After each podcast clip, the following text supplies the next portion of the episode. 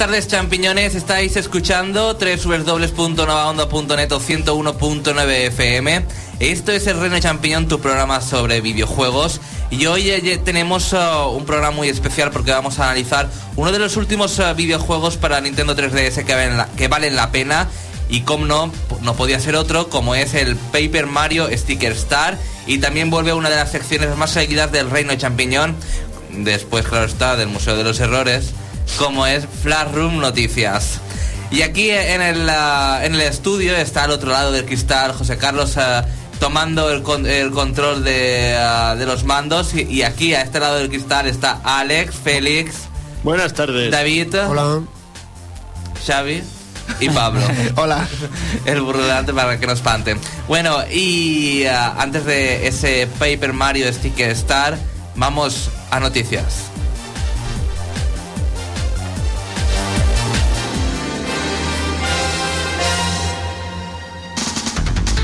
Entérate de todo lo que se puede en el mundo de los videojuegos.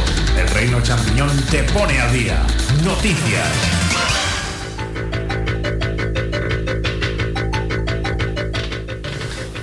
Pero antes de las noticias, el foro ya está hirviendo de mensajes. Y es que algunos de los usuarios, antes de empezar el programa, han empezado a escribir en www.elreino.net en un apartado del foro que eh, se abre todas las, todas las semanas exclusivamente para comentar el programa. Por ejemplo, Luis el Marlito dice que hoy llega, hoy llego bien temprano a comentar, a ver qué nos depara ese Paper Mario. No se coma ni un detalle que realmente parece una apuesta fuerte para 3DS. Bueno, no sé yo. Mm. me guardo la, mi opinión. Eh, G Gómez 14 dice suerte con el programa, un juego de pegatinas, eh, ya sale cualquier cosa. Y un mensaje para ti, José. José, ya te puedo retar. Cuando quieras, echamos unas partidas al Team Force, eh, Fortress 2. Zach Gold también ha comentado y dice, hola chicos, el día de hoy aprovecho de uh, contar un sueño muy raro. Alex, atento, que a lo mejor uh, va por ti también que tuve estos días. Soñé que Nintendo anunciaba un Zelda para Wii U, pero con perspectiva y jugabilidad de los Zeldas antiguos, como A Link to the Past, por ejemplo. Bueno, hay mucha gente que espera un Zelda que vuelva a los orígenes, o sea, que se vea de una perspectiva más cenital en 2D, que dicen que no tiene por qué ser algo viejo de antes, que pueden hacer un juego así en 2D que sea, sea bueno. Sabéis que no lo van a hacer, no lo van a hacer así. No, pero hay muchos fans pidiéndolo, la verdad. O, ojalá, pero no lo van a hacer así. Eh, Jorge dice, por ejemplo, que cualquier Mario Luigi es mejor que este Paper Mario, pero no está mal. La verdad es que le doy toda la razón. Mención especial a las versiones orquestadas de Super Mario Bros. 3 Athletic y Super Mario 64 Slider que hay en este juego. También Spy, madre mía, se han comentado hoy. Spydar eh, dice que no sé si alcanzará a escuchar el programa, pero que me ha dado una buena alegría con esas canciones de Perpe y Mario. Eh, y, y, ya, en general, ya, ya está todo dicho, más o menos. Así que noticias. Félix. Bueno, pues nada, voy a comenzar con la que digamos que es la noticia que más ha dado que hablar esta semana, en mi opinión, de la que supongo que estaréis todos enterados. Pero bueno, voy a dar algunos detalles por si acaso alguien por, por cualquier circunstancia no se ha enterado. Tenemos nuevos Pokémon. Nada más nada menos que Pokémon X e Y para Nintendo 3DS. Por primera vez, un juego de Pokémon con es escenarios en 3D, tanto en escenarios como, como en combates. Finalmente tridimensionales, ya, ya era hora porque estaba tardando demasiado. De este juego se desvelaron los tres nuevos iniciales, Chespin, que es el planta, Froggy, que es el de agua, y, y Fennekin de fuego, que ahora mismo es el favorito de todos. Pues yo tengo mala sensación de este juego. A mí me encanta la rana. es Pues el nada, todo mejor. el mundo discrepa. La rana, La rana Froggy me encanta. A mí no me gusta ninguno, son todos lo, feísimos. quizá me lo compre, pero tengo una mala sensación porque me recuerdan a lo de GameCube y no, no sé por qué. Ay. Lo de GameCube son la pesta inmensa, pero bueno. Siempre todo el mundo dice cuando hay iniciales nuevos que son feos, pero luego te va temprano la gente se encarilla. La rana esa es que es súper mona. Vamos a ver. No sé por qué os quejáis tanto de los iniciales si cuando pasen 16 niveles os vais a olvidar de su aspecto, que van a evolucionar.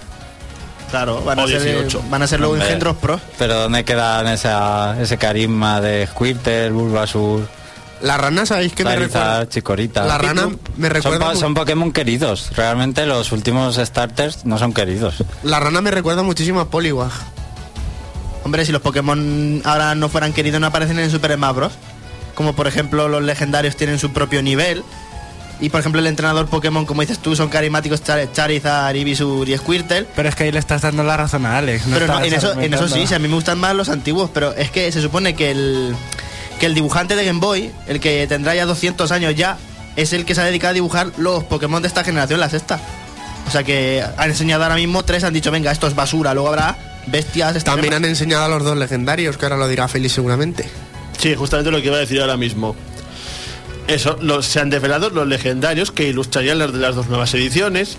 Sernias, que es un ciervo que tiene, que tiene, que tiene la cornaventa arco iris y una especie de águila o algo así llamada Ibetal. Y dicho sea de paso, esto es todo lo que se ha desvelado. Cualquier, cualquier tipo de rumor de que, de que hay nuevos y tal es pura falacia. No, también se ha desvelado que solo va a ofrecer 51 nuevos Pokémon. A este decir ahora. cartucho.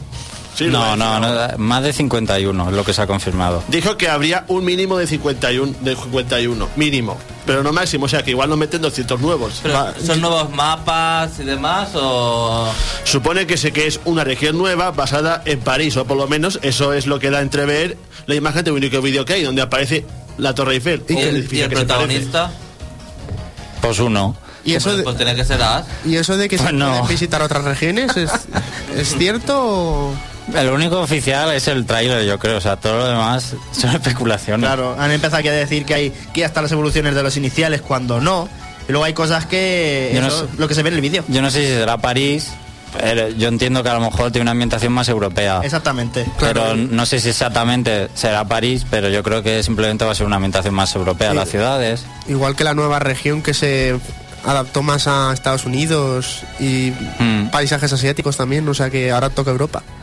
Félix, más Y lo que bueno, voy a decir algo más, que también un, un dato muy interesante sobre el juego es que el lanzamiento va a ser mundial, en concreto, en concreto va a ser en octubre de este año. Yo diría que, la- que es, diría es que la primera vez que un juego de Nintendo llega a mundial, que yo sepa. Más bien un juego de Pokémon. Sí. Y la razón es bastante buena. Sí, para que todos estemos igualados. Para que no llegue aquí, los japoneses ya llevan jugando meses, estén super ciclados, tengan los equipos ahí dopados, se sepan todas las estrategias. Y los spoilers. Exactamente, que eso es lo más importante.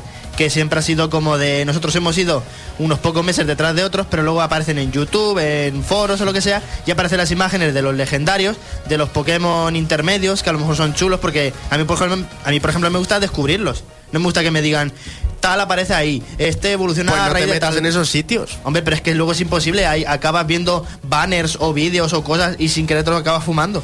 Yo lo que opino es una cosa, si- Nintendo, si me oye, es ¿por qué con Pokémon y no también con juegos de Mario, por ejemplo? O con otros juegos, si lo hacen con Pokémon, es que pueden hacerlo con más cosas. Pero lanzamiento, ¿te refieres? Lanzamientos mundiales, claro. Hombre, los restos de juegos son más o menos simultáneos. Un Mario, un Zelda ya salen a la vez, realmente. Hombre, habla, habla de otros juegos, pero por ejemplo Mario Galaxy tuvo una distancia de unos 3 o 4 meses respecto a, a Europa. Recuerda Mario Galaxy 1, salió en verano y en Navidades aquí. Podrían hacerlo, no sé. Traducir un RPG de las dimensiones de Pokémon es un trabajo muy, muy duro. Traducir cuatro frases de un Super Mario no sería tan complicado. Bueno, pero yo creo que se han mm, dilatado a menos, o sea, los tiempos de todas formas. Pero el, luego, el supuesto nuevo 3D, aspecto tridimensional del juego, ¿qué os parece, José Carlos, por ejemplo? A mí me recuerda a Dragon Quest. Muy mal, muy mal Game Freak, muy mal. Llevamos años esperando el salto tridimensional y me traes eso. Es un Cel Shading, ¿no? Algo así raro. No, no, no, es que es vacío, vacío y plano. Para eso ya no saquen ningún videojuego más en, en consolas posteriores. Te quedas en Nintendo DS y ya sacas todos los Pokémon que quieres en Nintendo DS. Porque si no, no me jodas. Es que lo único que se ve bien es a los Pokémon luchando. Porque también lo que es el escenario de batalla también se ve súper fa- vacío y flotando. Como los de GameCube, que eran a la PC inmensa. Parece que están flotando en nenúfares. O sea, lo de la, la idea de, la- de los islotes esos en Pokémon blanco y negro era para dar un poquito de perspectiva, de sensación de perspectiva al entorno ese vacío. Si vas a hacer un videojuego en tres dimensiones ya con un poquito más de potencia, no tendrías por qué hacer eso. Pon hierba, flores, tierra, un camino, un sendero para dar la perspectiva. No hagas esa chapuza porque para Bueno. seguir flot- flotando en nenúfares Bueno, bueno, esperaros que estas son las primeras imágenes. Ya en el E3 veremos más. Eh, no, hay, hay margen de corrección. Más no van a mejorarlo. El Pulirlo pueden. El videojuego ya está hecho. Están traduciéndolo y no van a mejorarlo más. Yo es que he pasado de Pokémoníaco a Poké decepcionado. A Poké hater. Lo cierto es que el aspecto Porque gráfico- decepcionado apareció.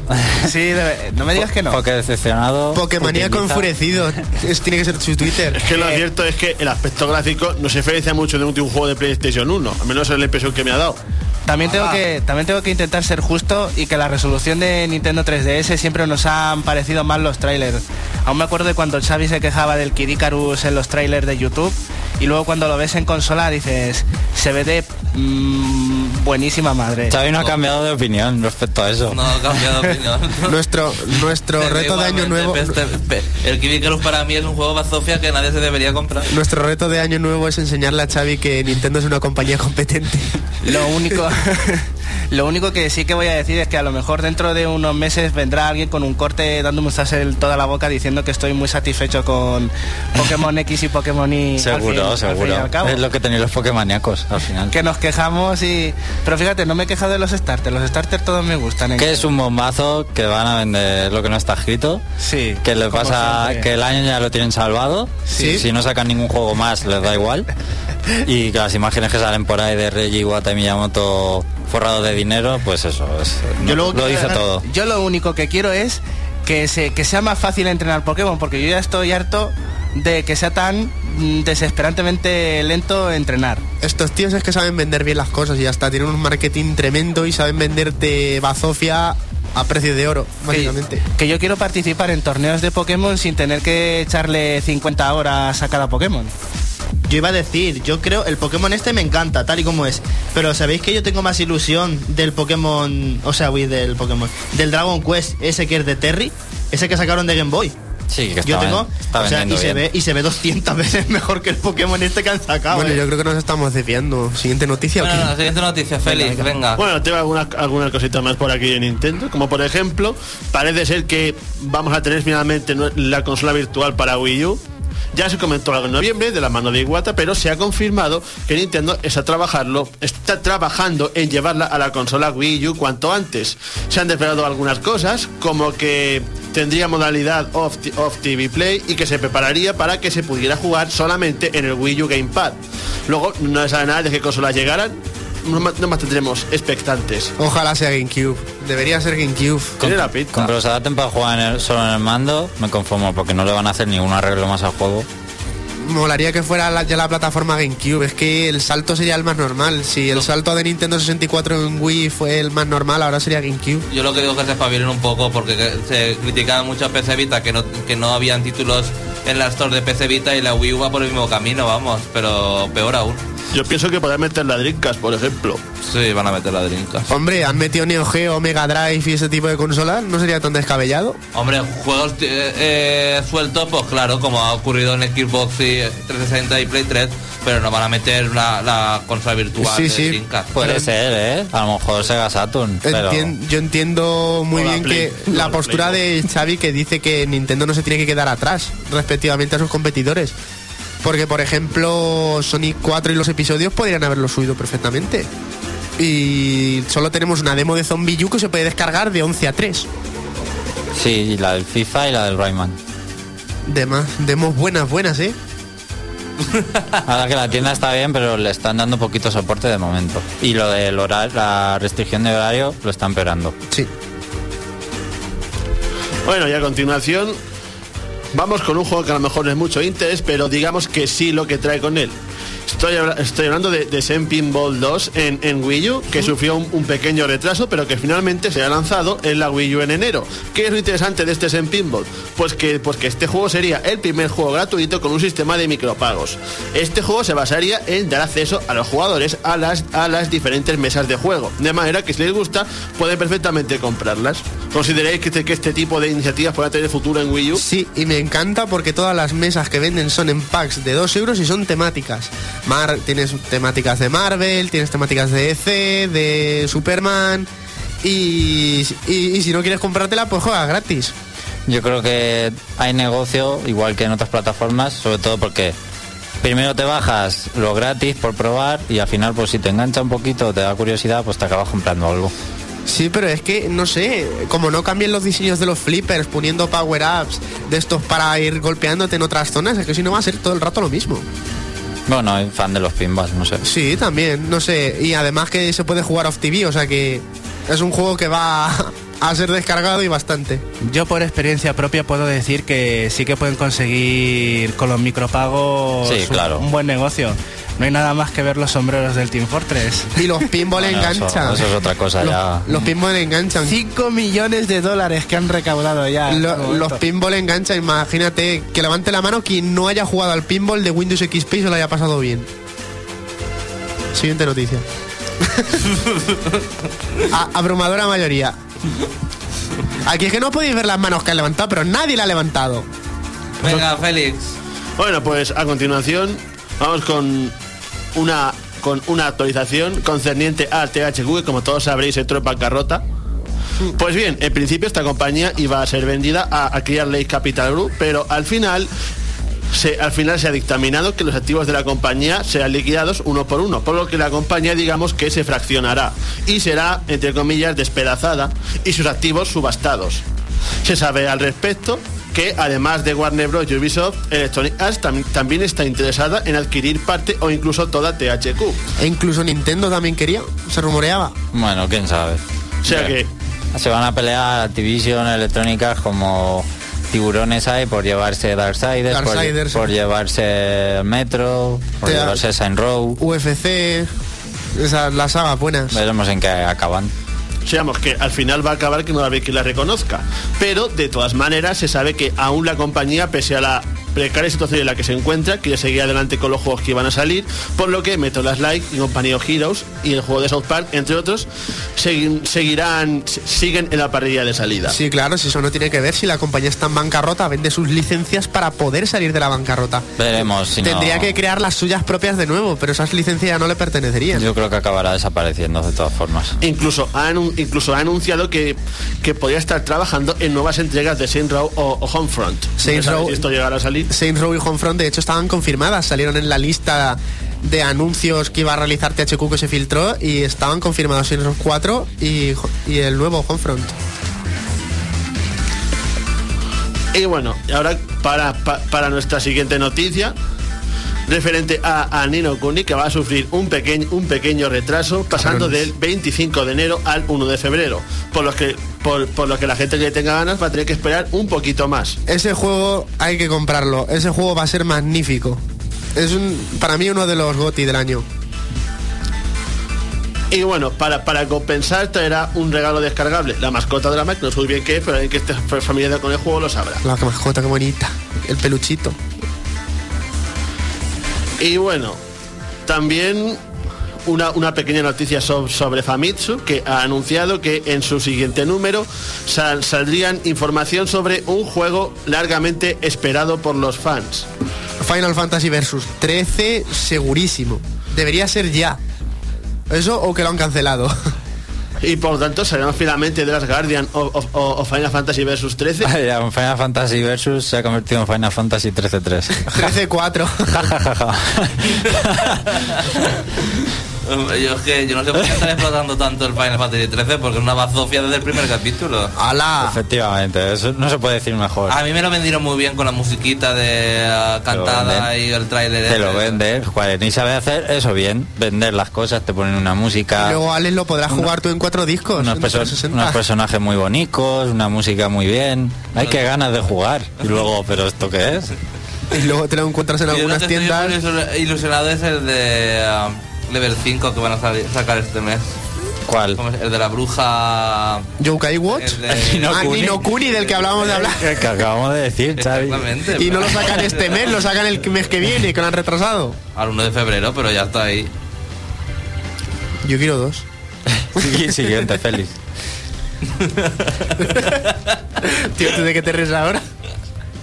Me da la risa. Y bueno, sigamos con.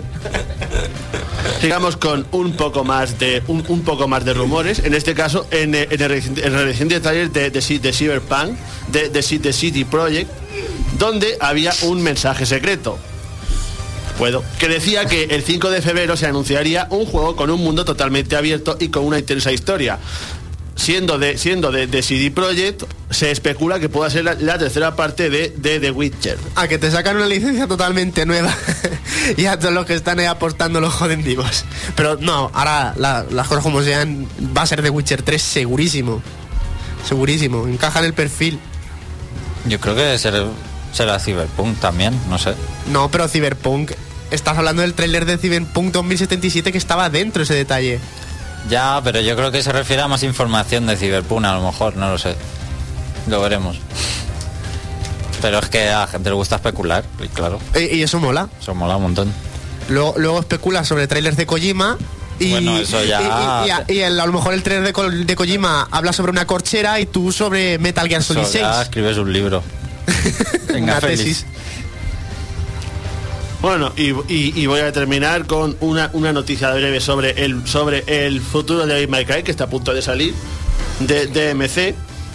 El juego, que tanta polémica ha causado por el cambio de look de Dante, entre, entre otras cosas, parece que se está llevando unas, unas notas unas notas bastante buenas.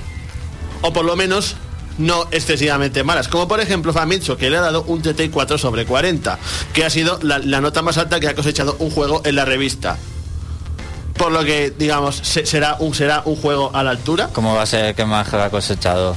Es que, Que de todos los que hay este mes es el que, es la Ah, pu- vale, el que ha conseguido puntuación más alta. es que yo pienso una cosa, vamos a ver, la gente dice hay que renovar las licencias, hay que renovar las licencias. Te renuevan una licencia y te quejas. Es que vamos a ver, que si no se va a comer DMC un torra, pues se va a comer más de lo que piensas.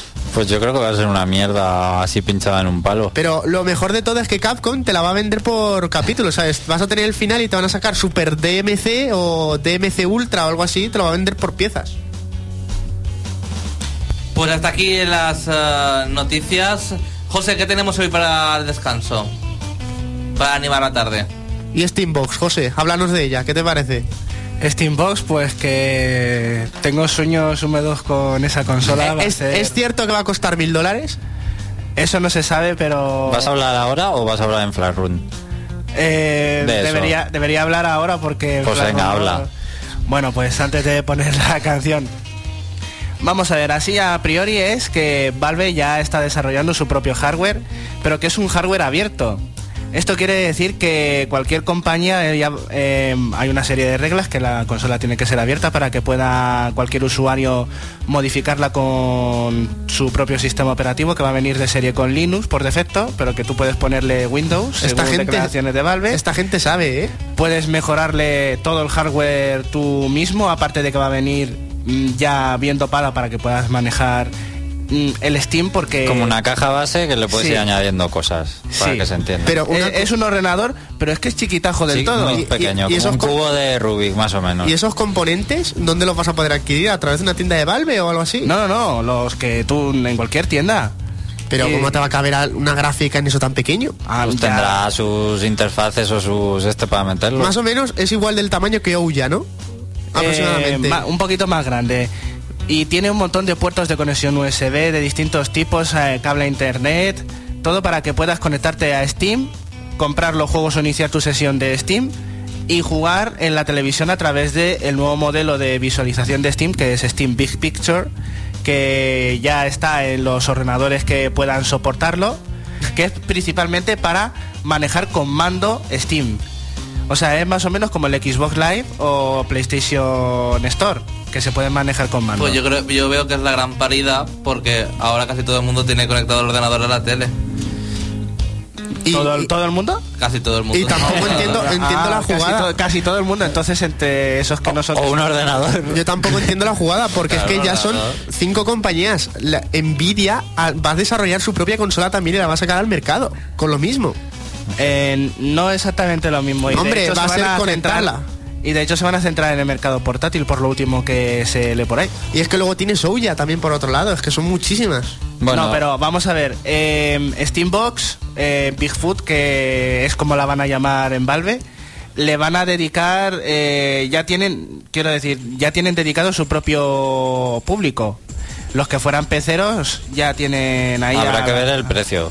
Sí. Y si realmente acaba teniendo sentido, el tema de que se quede obsoleto y Hombre, todo eso. sería No, una es, buena es estrate- actualizable. Una buena actualizable, estrategia de ahí está el pro- ahí está la gracia. mm, ¿Te sale rentable o no? Una buena estrategia sería sale que cada rentable uno pudiera comprar su propia Steambox, es decir, un modelo básico, Es que es eso. un modelo básico que te valga 200 euros y que luego tú puedas pedir las piezas que tú quieres. Es, que, es que ese es el proyecto. Tú vas a tener una consola Pues no has a la dicho. que puedes ir mejorando. Eh, va a ser abierta, es lo que he dicho. La consola lo está dicho, abierta. se lo ha Pero no lo has explicado bien. Ah, bueno, pues no lo he explicado bien. eh. Mala suerte mía. Bueno, pues ahí está. Yo creo que Pero es eso, es Bigfoot. Bigfoot no era otra cosa. Bigfoot es la Steambox de Valve. Ah, vale. Eh, va a haber varias Steambox y cualquier compañía puede coger esa propia consola, modificar el hardware y vendértela. Sí, vamos, el hardware abierto, vamos. digamos que van a dejar una consola base para que cualquier compañía modifique el hardware, la venda, pero todo siempre va a ir a- al Steam. Sí, Sí. Eso sí que es lo que va a funcionar. Es lo única, la única forma de conseguir videojuegos con ese tipo de consolas, Steam. Es una, Que a lo mejor Ninten- a Nintendo le da por hacer su propia Steambox. es una ¿Quién práctica sabe? habitual. Esto es con hardware, pero es una práctica más habitual con software y con software libre. Por ejemplo, Exacto. Twitter no es un programa, es una implementación cerrada de idéntica. Y una- que es, y una que es un software libre y Twitter usa idéntica. Una última pregunta, José. Eh, ¿los, ¿Los juegos serían vía streaming o vía descarga a disco duro como Steam se, normal? se instalan en... eh, Instalación, vale. Si ese es simplemente un ordenador para ver en la tele y manejarlo con mando. Mm. y cualquiera que pueda que tenga capacidad potencia gráfica y potencia en el ordenador para activar Big Picture de Steam puede utilizar un mando y manejarlo desde su ordenador O, in- claro o pierdes incluso, tiempo y es una tontería o incluso conectar un ratón inalámbrico. ¿Y Littlefoot? va a ser eh, el paso de Valve en, la- en los juegos para móviles van a crear también un hardware idéntico de hecho están empezando con eh, en la aplicación de Steam para móviles que te recomendé para comprarte el Counter Strike no la saga Half-Life y ese es el primer paso luego crearán el hardware y ya lo mismo que con Bigfoot exactamente lo mismo Y de lanzamiento, el embabro del Team Fortress. Fin. Ya está, no necesita más. pues ya está eso es por ahora lo que sabemos Bueno, pues José, ¿qué tenemos, qué tienes hoy preparado para amenizar la tarde? Ahora sí, en- de parte de Albarra, eh, uno de nuestros usuarios del reino.net, nos pide una canción de de estas de la de la Miku y de todos estos que se llama Bad Project Apple. Dive, sí. Sí, que se llama Bad Apple, que la vamos a escuchar ahora mismo. Pues venga.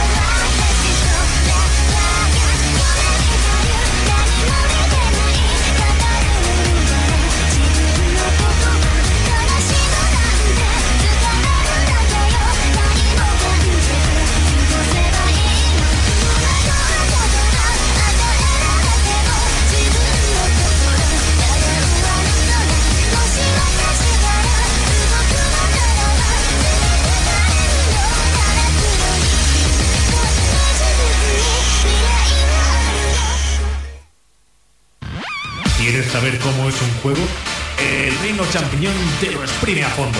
Escucha nuestro punto de vista. Análisis.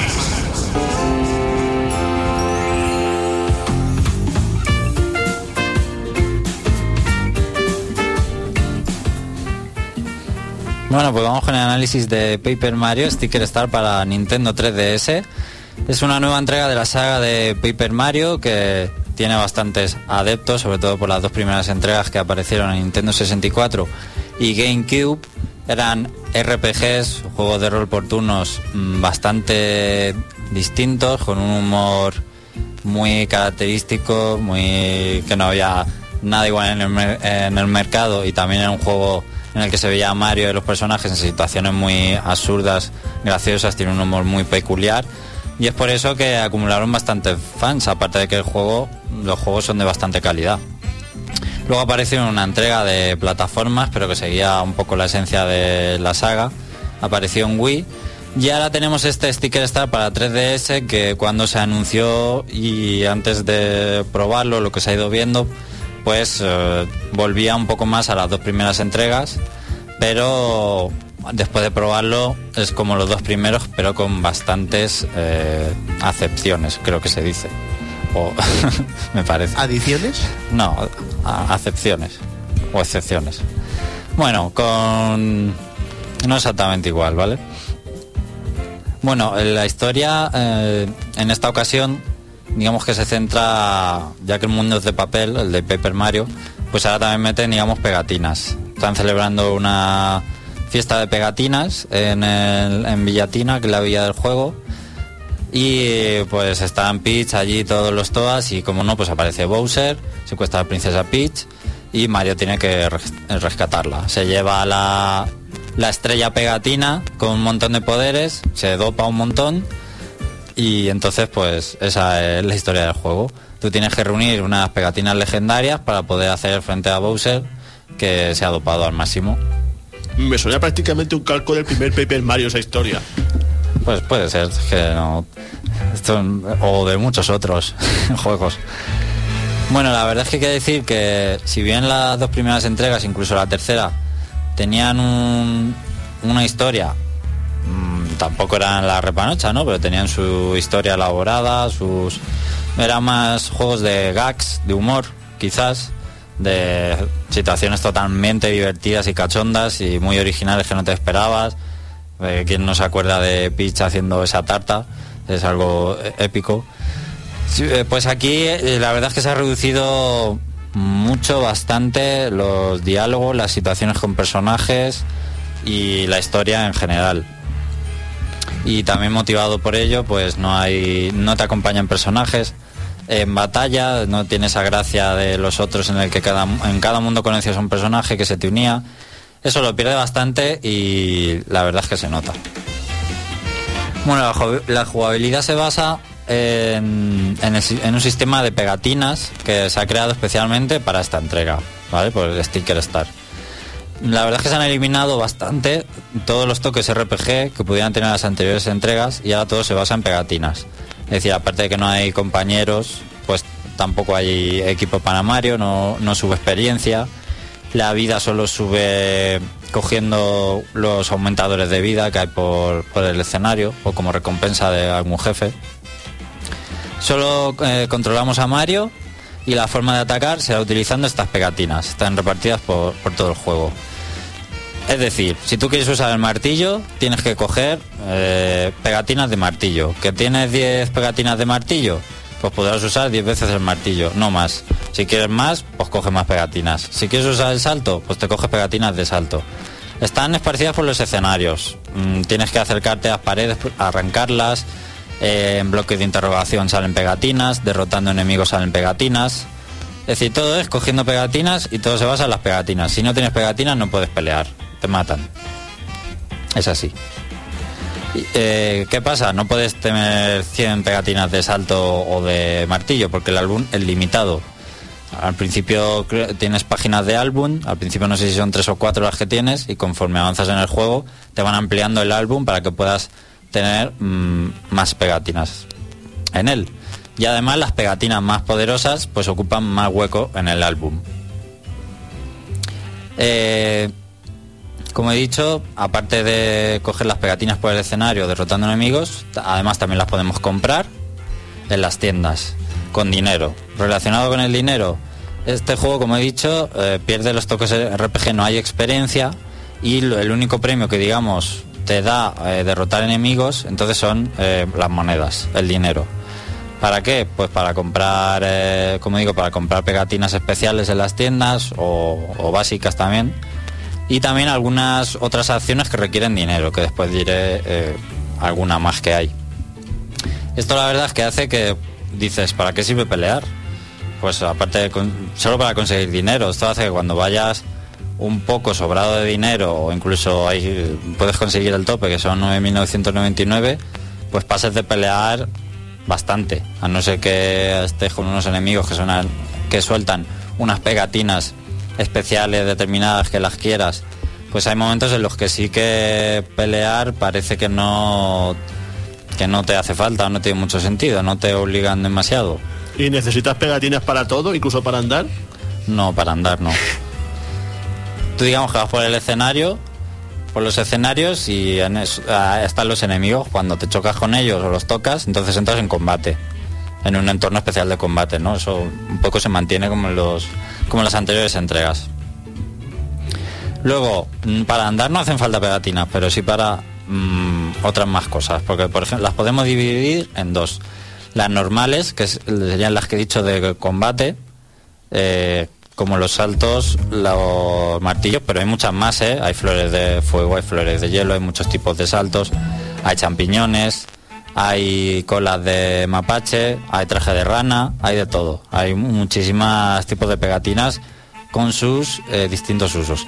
Y luego están las de invocación, que son, digamos, objetos del mundo real hechos pegatinas y que vamos encontrando por los escenarios y después las transformamos en pegatinas. Son objetos pues como unas tijeras, un ventilador, una aspiradora, una bola de bolos, un tacón de un zapato de tacón. Son digamos objetos un poco cotidianos y algunos con el único sentido de, de hacer gracia un poco, la verdad. Estas pegatinas en el combate son las más poderosas. Eh, las animaciones cuando se usan también son más, más especiales y más elaboradas y pues para los jefes finales van a ser las más útiles. Luego, lo que ya había en otros juegos, que cuando nos van a pegar, si pulsamos el botón en el momento justo, podremos defendernos para que nos quiten menos daño. Y también cuando atacamos, si pulsamos el botón en el momento justo, podemos causar más daño. Y luego hay una cosa especial, que como decía, pues, se usa monedas para ello en combate, es si queremos ganar más turnos y no solo usar una pegatina en cada turno, sino hasta tres, pues eh, usamos dinero en una tragaperras y si tenemos suerte, pues podremos ganar mm, hasta dos o tres turnos. Luego hay un problema con el juego, que son los jefes finales, que están muy bien, pero la verdad es que son mm, más o menos difíciles porque siempre hace falta una pegatina de las eh, especiales, de las de invocación, digamos, de, de los objetos cotidianos, para derrotarlo. Las pegatinas normales no le hacen casi nada, les, pega, les quita muy poca vida. Y de todas las otras que hay decenas, pues tú tienes que adivinar cuál es la que más le va a quitar vida a ese enemigo. Es un poco que cuando lo ves y la usas dices, ah, pues tiene sentido. Pero eh, es difícil a veces llegar a esa conclusión. Es un poco... eh, me ha recordado tipo aventura gráfica Monkey Island, cuando tienes que usar un objeto con algo determinado, solo te vale un objeto y dices, joder, ¿cuál es ese objeto? Y te tienes que calentar un poco la cabeza a veces eh, en ese sentido y no siempre es evidente la pegatina que tienes que usar, la verdad. O sea que para acabar con los jefes finales tienes que estar probando pegatinas hasta, hasta que encuentras la correcta. ¿No? Sí, o lo, o lo que hace todo el mundo que es mirar una guía. Sí, eso también. Y no hay ningún tipo de pista que te diga algún personaje Pues o el es que tienes, enemigo. tienes un personaje que te acompaña siempre. Lo que pasa es que no lo he dicho porque no tiene mucha repercusión. Que se supone que si pulsas el botón L te da consejos, pero los consejos son totalmente Mario, acuérdate que tenemos que ir a no sé dónde. Y tú estás que necesitas un consejo específico y nunca te lo da. Nunca, no da consejos específicos ni de ayuda. Siempre dice tonterías. Mario, si pulsas el botón Start abres el menú. Pues lo mismo que eso, un poco. Luego el mapa eh, es un mundo, digamos el mapa, ah, un poco al estilo Super Mario World. Podemos ir eligiendo las pantallas que visitar y los mundos, incluso no tenemos que pasarnos los mundos en orden. Podemos ir al- alternando y jugar unas pantallas de otro mundo antes de pasarnos el anterior. Y luego las pantallas son mm, rejugables en el sentido de que las visitaremos varias veces para no solo por gusto para conseguir tal, sino incluso para poder pasarnos el juego, las pantallas son rejugables, porque a veces tienen salidas secretas o después de completar en ciertas pantallas se activan en otras que ya te has pasado cosas especiales. O tienes que volver a por una pegatina que antes no podías coger y que te hace falta. Y así poder acceder a zonas nuevas o avanzar en el juego. Las pegatinas de hecho, el juego, eh, al margen de lo que es el tema combate, es un poco también de exploración y acertijo, en el sentido de que también para avanzar te hace falta resolver algún puzzle o usar una pegatina en un sitio del escenario en concreto para poder avanzar. Mm, lo, lo pasa lo mismo que con los jefes finales. No siempre es evidente qué pegatina te hace falta usar de las especiales. Después todo, por lo- eh, la verdad es que ocasiona un problema en el juego, ya que no te da pistas ni te orienta suficiente el juego y la- te, te vas a bloquear. Es imposible pasarte, pasarte este juego sin guía, ya lo digo. Completamente, ¿no? Sí, o sea, hay algunas cosas que es imposible, o bien que sepas qué pegatina usar, o bien incluso encontrar la pegatina, porque hay cosas realmente muy bien escondidas en el juego. O sea, tiene ese punto de dificultad, pero un poco ya al absurdo, ¿no? Y los niveles son así en plan lineales con metas y demás, con salida y meta. Sí, lo que pasa es que, digamos, en, mucho- en algunas pantallas hay varias metas. O sea, hay distintas salidas que te abren a su vez pantallas distintas.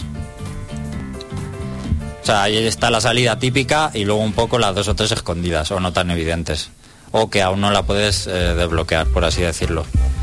Bueno, la verdad es que el juego, entre que es portátil, no sé y si es porque es portátil lo han hecho más reducido, pero es un poco más simplificado.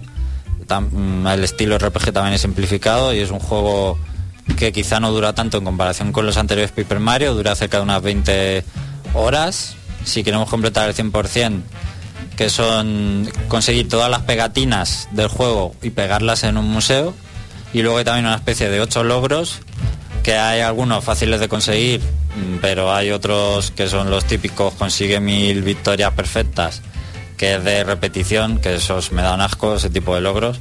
Y ya pues el que son unas pocas horas más, pero tampoco demasiadas, si quieres hacerlo todo. Bueno, el efecto 3D del juego, mm, la verdad es que está bastante bien. Es, es- es uno de los juegos que más conseguido lo tiene. Porque precisamente por el tema de que son de papel, pues se nota mucho la profundidad, los entornos de cartón. Es como estar viendo un diorama. La verdad es que si, si sabéis lo que es un diorama, pues eso, eso son escenarios y personajes de papel en movimiento. Que es un diorama, como dice Ralph. Pues la verdad es que es una sensación en este sentido bastante buena y yo recomendaría jugar con el 3D durante todo el juego. Y además con el 3D a veces ves eh, con- con cosas secretas mejor, como salientes de pegatinas que puedes coger que a lo mejor se notan más. Eso, eso está bien pensado. De hecho, te iba a preguntar si el efecto 3D se aprovechaba de eso, de la jugabilidad. Sí, en cierto modo sí. Luego la banda sonora, pues melodías que hemos estado escuchando durante el análisis. Eh, la verdad es que en general es bastante tranquila y son melodías de Mario y de la saga mm, remezcladas, hay algunas nuevas. No, yo no la destacaría demasiado, aunque hay algunos temas buenos, pero falta bastante variedad y en los combates además es siempre la misma. Una pregunta, ¿el compositor es Koji Kondo o el nuevo compositor de Nintendo? No lo sé, la verdad, no lo sé. No, en este tipo de juegos no suele ser Koji Kondo ni... Kazumi Totaka a lo mejor, alguno de estos. No suelen ser así uno muy... Es una música en general bastante remezclada, así que tampoco creo que sea Koji Kondo. Bueno, em, para terminar, pues decir que la fórmula nueva de las pegatinas para este Paper Mario, digamos que ha sido es original y divertida, pero no termina de cuajar porque todo lo demás es demasiado simplificado y sobre todo después de los tres primeros mundos, que tiene cinco el juego, ya se empieza a hacer cansado, repetitivo de, de hacer siempre un poco lo mismo. No tiene mm, más complejidad. Como que ya sabes cómo va a ser el resto del juego. da esa sensación. Mucha gente echará de menos los elementos RPG de los primeros Paper Mario. No es por tanto la mejor entrega de la saga, pero bueno, nos quedamos en un juego que realmente si te llamaba la atención antes porque te gustaban los anteriores Paper Mario, pues sí, planteatelo, comprártelo porque te va a gustar. Tiene sus, su, aún su toque de Paper Mario, de toques de humor, aunque menos. Y los fans también, pues de Mario, eh, tiene muchos guiños y muchas chorradas con enemigos de la saga tradicionales, que tampoco quiero contar ahora mismo, pero que os harán mucha gracia. Y en general eso que os va a gustar, no es el juego quizá eh, que pudierais esperar en un primer momento de Paper Mario. Y eso, se queda ahí en un casi. La verdad, a mí me hubiera gustado que hubiera vuelto más a las raíces, pero no ha sido así. Yo le, le doy un 7. Vamos, que, que donde estén los dos primeros que se quite lo demás. Sí, la verdad es que sí, es un juego inferior para mí claramente a los dos primeros, pero que aún así tenerlo en cuenta para comprarlo, sí ya os llamaba la atención porque es Paper Mario, solo que quizá a un precio que no es un juego que necesitáis jugar, que os podéis esperar a que baje de precio, vamos. Pues hasta aquí el análisis. José, dale caña a Flashroom Noticias. Flashroom Noticias. Que nada se nos pase por alto. Las otras noticias. Flashroom Noticias.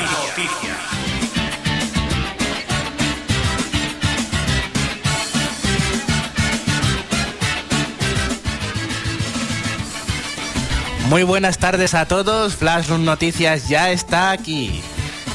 Es una muy buena. Perdón. Móviles apagados durante la emisión del programa, por favor. bueno, después de unas vacaciones bastante largas, yo la verdad es que esto de no venir a la radio más de una semana se nota la ausencia y yo lo he hecho en falta porque ya es que forma parte de mí estar aquí en la mesa de mezclas. Así que ya que estamos de vuelta de las vacaciones, pero primero de todo feliz año nuevo, que no sé si lo hemos dicho al principio del programa. Creo que no. No, ¿verdad? Hemos, hemos saludado al de la radio, le hemos dicho feliz año nuevo, pero no a nuestros oyentes. Exactamente, ¿ves? Ya, ya decía yo que me faltaba a mí el feliz año Feliz nuevo. año nuevo. bueno, nunca es tarde si la Espero buena. que nos aguantéis otro año más. En esta ocasión, y ya que venimos de las vacaciones de Navidad, pues os recordamos que tenemos un post para que nos contéis todo lo que os han regalado los Reyes Magos. Eh, madre mía, yo me van a matar los chistes. Pero además de ir cargando de regalos, de estar bastante cargaditos, también nos hemos cargado de magra, de, de que estamos muchos de nosotros así que tenemos que empezar la operación Cuerpo Fisno 2013 porque si no ya estaremos completamente aplatanados todo el año. Así que desde el universo videojueguil nos envían una serie de recomendaciones para perder peso de manera rápida y divertida. Y no me refiero a Wii Fit, porque ni es rápido y tampoco es divertido. Ni a Your Shape, ni a bazofias así, ¿no? No, no, no, no son rápidas ni divertidas. Y yo recomiendo estas que son rápidas y divertidas. Garantizado 100% Flash Room.